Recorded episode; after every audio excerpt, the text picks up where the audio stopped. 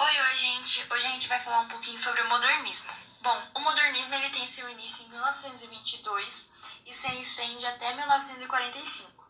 Este movimento literário tornou-se mais consistente a partir da Semana da Arte Moderna. É, o modernismo brasileiro ele tem três fases. A primeira fase é chamada de fase heróica, que se estende de 1922 a 1930. A segunda geração é chamada de geração de 30, que vai de 1930 a 1945, e por fim a chamada de geração de 45, que vai de 1945 a 1980. Bom, cada uma das fases elas tem suas próprias características, então vamos lá.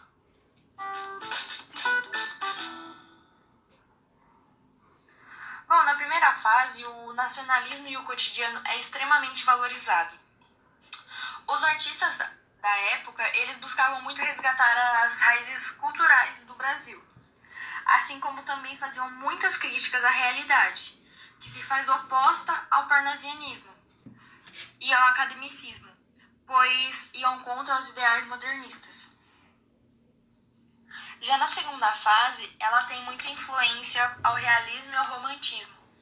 Também valorizam muito o nacionalismo, assim como na fase anterior, mas valorizam também o universalismo e o regionalismo, além da cultura brasileira.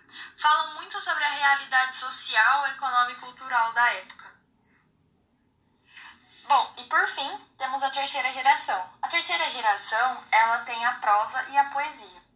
A prosa é dividida em regionalista, urbana e intimista.